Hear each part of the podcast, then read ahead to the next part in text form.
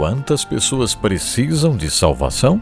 Jesus vai responder essa pergunta para Nicodemos, e nós vamos analisar isso hoje aqui com o pastor Carlos McCord no programa Permanecer.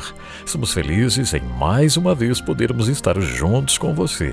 Então fique atento, já vamos convidando o pastor Carlos McCord para o estudo de hoje aqui no programa Permanecer. No seu diálogo com Nicodemos, em João capítulo 3, Jesus respondeu a muitas perguntas. E uma das perguntas que ele vai responder agora, em João 3, é quantas pessoas precisam de salvação? Quantas pessoas precisam de salvação? Quando a gente olha o mundo, a gente vê normalmente pessoas boas e pessoas más. A gente pensa, por exemplo, que alguém como Hitler certamente era uma pessoa perdida, uma pessoa que cometeu muitos pecados, então ele precisa de salvação. Mas quando a gente vê outras pessoas que poderíamos descrever como pessoas boas, a ideia é que essas pessoas não precisam de salvação tanto quanto as outras pessoas precisam da salvação. Então, no, no diálogo entre Nicodemos e uh, Jesus, tem essa parte do diálogo. A Bíblia diz: Perguntou Nicodemos, como pode ser isso? Falando do novo nascimento. Disse Jesus: Você é mestre em Israel e não entende essas coisas?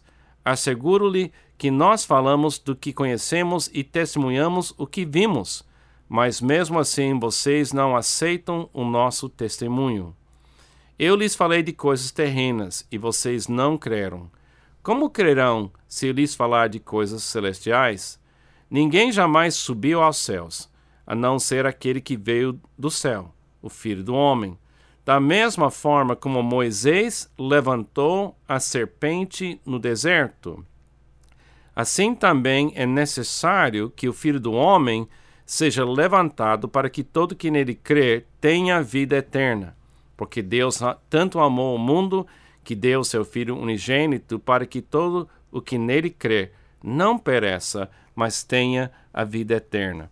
Agora, Jesus sabe que Nicodemos conhece quase de cor o Velho Testamento.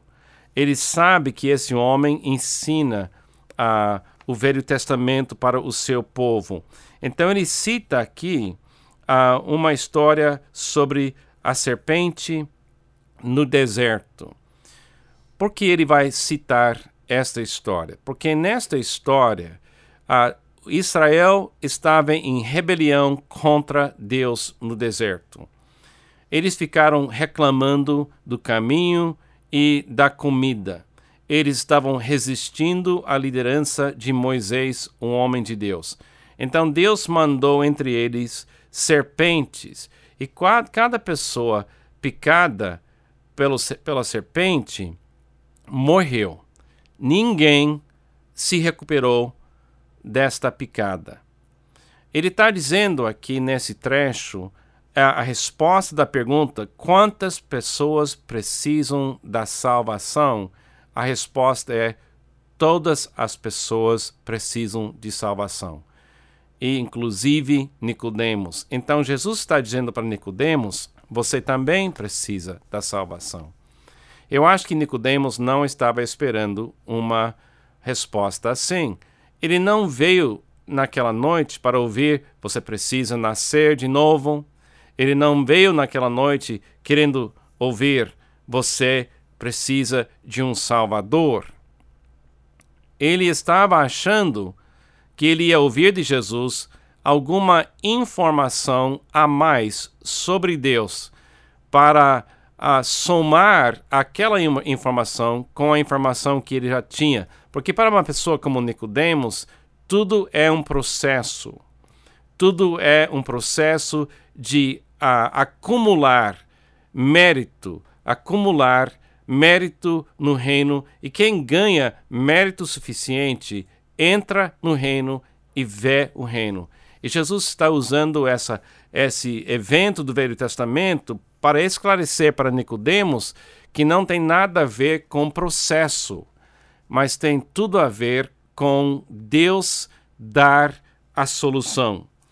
Quando Jesus fala desse momento, ele, ele estava citando algo que para Nicodemos era uma coisa bem conhecida.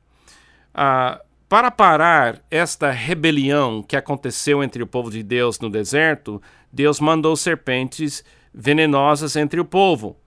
Qualquer pessoa que foi picada morreu sem possibilidade de cura. Eu posso imaginar que muita gente tentou se curar. Você já imaginou um, 2 milhões de pessoas morrendo por causa de uh, uh, veneno de, um ser, de serpentes? Você não acha que uh, foram inventadas rapidamente curas e tratamentos mas nenhuma cura, nenhum tratamento deu certo. Isso é um retrato de religião. Religião não consegue tirar o veneno. Então Deus dá para Moisés uma solução surpreendente. Ele diz: Olha, pega bronze, coloca bronze no fogo e faz uma imagem de um serpente. Eu quero que a imagem fique completamente parecida com serpentes que estão mordendo o povo. Aí coloca a, a serpente de bronze num poste no meio do povo e convida o povo de parar de tentar se curar e aceitar a salvação de Deus. E a Bíblia fala: quem olhou para a serpente de bronze foi imediatamente curada. Olha, veja uh, o que Jesus está dizendo. Ele diz que o filho do homem tem, tem que ser também levantado assim. E quem crê no filho do homem vai ser imediatamente salvo.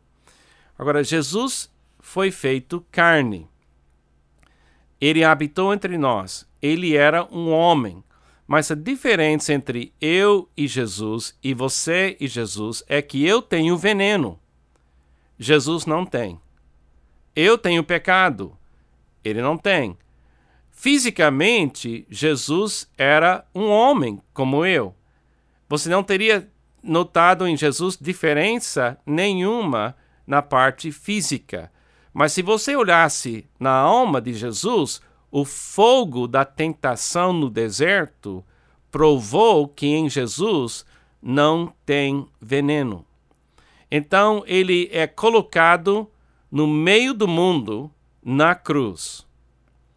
Agora, quem olha para Jesus crendo que Deus dá o que Deus exige, crendo que Deus trouxe o Cordeiro que tira o pecado do mundo, quem olha Jesus como o Salvador morrendo na cruz, vai imediatamente receber a cura que faz o veneno não, não mais matar a gente.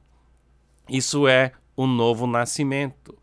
Isso é crer no Filho de Deus. Por isso ele pode dizer em João 3, 16, essas lindas palavras: Porque Deus tanto amou o mundo que deu seu Filho unigênito para que todo que nele crer não pereça, mas tenha a vida eterna. Se você aceitou a Jesus como o Salvador crucificado por você há dois mil anos atrás, o veneno do pecado não pode mais matar você. Não pode mais matar você. Porque você tem em você a vida eterna. A vida eterna não é resultado de obras. A vida eterna é uma pessoa que você conhece. Jesus disse em João 17: Esta é a vida eterna, que eles que a gente conhece Deus e aquele que ele enviou. Vida eterna não é um lugar. Vida eterna não é o céu. Vida eterna é uma pessoa. Vida eterna é Jesus. Ele disse: Eu sou o caminho, a verdade e a vida. Jesus é a nossa cura. Jesus é a nossa libertação. Jesus é o cordeiro. Jesus é a, a serpente no deserto. Quando Jesus falou isso para Nicodemos, imediatamente ele respondeu uma pergunta teológica importante na mente do Nicodemos. Aquela pergunta é: quantas pessoas precisam de salvação? A resposta é: todas as pessoas que foram picadas pela serpente. Em Adão, quando Adão caiu no pecado, o mundo inteiro dos seres humanos recebeu o veneno. Cada pessoa que nasce já nasce morrendo por causa do pecado. O veneno já está em mim desde a minha concepção. Não é que a gente morre fisicamente imediatamente, mas a gente nasce espiritualmente já condenado. Mas se alguém me levar para ver Jesus na cruz e eu abrir mão das minhas curas pessoais, as minhas ideias pessoais, a minha religião pessoal, eu abro mão de todas as outras coisas, buscando a cura do veneno, e eu aceito Jesus Cristo como a provisão perfeita da salvação de Deus, eu posso nascer de novo. E esta vez, quando eu a gente nasce de novo, eu estou agora sem o veneno. Eu sou, eu sou uma pessoa justificada, perdoada, aceita, amada, porque a cura da salvação, a pessoa de Jesus, agora habita em mim através do Espírito Santo, que é o Espírito de Jesus Cristo. Então, eu espero que você já abriu mão da sua própria cura e você aceitou a cura eterna que é Jesus Cristo.